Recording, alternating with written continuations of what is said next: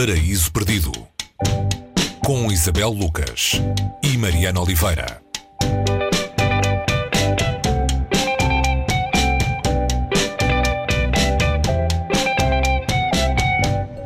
E sejam bem-vindos ao Paraíso Perdido. Olá, Isabel nesta altura em que já é quase escusado dizer que não estamos a gravar isto frente a frente, eh, estamos devidamente afastadas a recorrer ao Skype, eh, daí que eh, tínhamos de pedir alguma tolerância para o som que eventualmente vos chegue de forma menos clara que o habitual.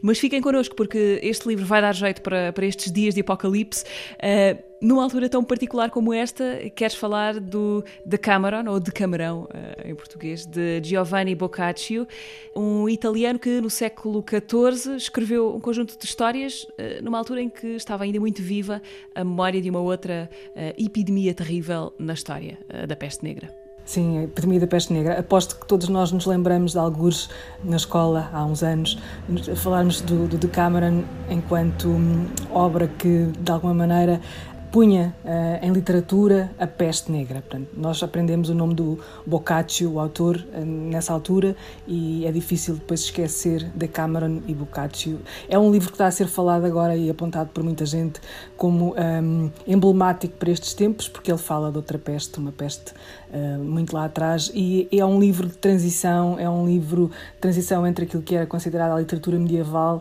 e aquilo que viria a ser o humanismo parte, o ponto de partida do, do, livro, é o encontro de sete raparigas e três rapazes numa vila da Toscana para se abrigarem precisamente da peste negra. Portanto, temos esse grupo de 10 pessoas, rapazes e raparigas, que fogem de Florença justamente para encontrar um refúgio para a peste e que durante 10 dias contam eh, uma história cada um, é isso? E essas histórias que eles contam são histórias de quê? São histórias que incluem tudo o que há de, de humano, eh, de, de, belo e de trágico. Há amor, há luxúria, há compaixão, há até conselhos eh, de sobrevivência. São, são 10 contos, 10 eh, contos não, 100 contos contados por 10 pessoas. Temos aqui o de Cameron, é sempre simbolicamente associado aos números 10 de 10 pessoas da de Cameron.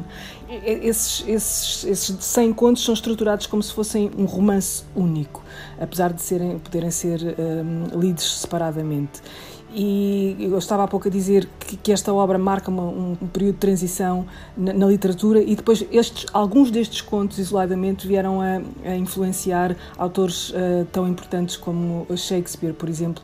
Portanto, temos aqui, um, como tu dirias, são, são histórias uh, que contam o que é. Uh, estar fechado e ter que pôr regras também. Portanto, há, há um chefe por dia uh, nessa casa onde eles estão encerrados e esse chefe uh, desse dia designará quem será o chefe do outro dia, que irá pôr as regras, mais uma vez, de funcionamento nesse espaço muito um, estrito e fechado onde essas pessoas se vão envolver. Há ali pessoas apaixonadas por outras pessoas, histórias de, de, relações complexas, como imagino que, que estejam neste momento a acontecer, não desta maneira medieval medieval em muitas casas eh, em todo o mundo. Uh, há também, falavas de, das várias influências que o livro teve, há também uma adaptação uh, para o cinema dos anos 70, início dos anos 70, uh, de Pasolini. como é que o Decameron passou para o cinema?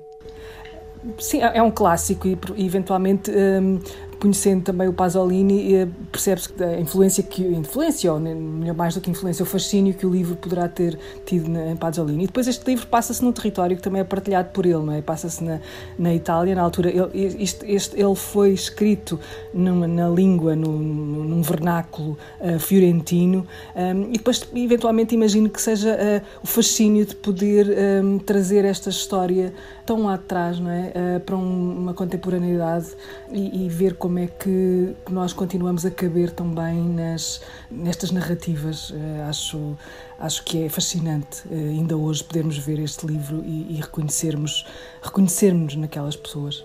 E para terminar, Isabel, quanto a edições portuguesas deste livro, uh, estamos bem servidos? Sim, uh, estamos bem servidos. Há muitas edições de várias, em vários momentos da, da, da, literatura recente, da edição recente em Portugal. Eu destaco uma publicação em, em dois volumes do de Cameron pela Relógio d'Água, uma edição de 2006, com tradução de Urbano Tavares Rodrigues. Uh, talvez seja um, aquela que é mais simbólica deste, desta obra clássica da literatura. O Paraíso Perdido em modo isolamento uh, recomenda esta semana o Decameron de Giovanni Boccaccio uh, e, e, não vale a pena lembrar que estes dias passados em casa, sem as atividades que são habituais, podem ter a, a vantagem de ser um, um paraíso uh, para a leitura. Até para a semana! Até para a semana!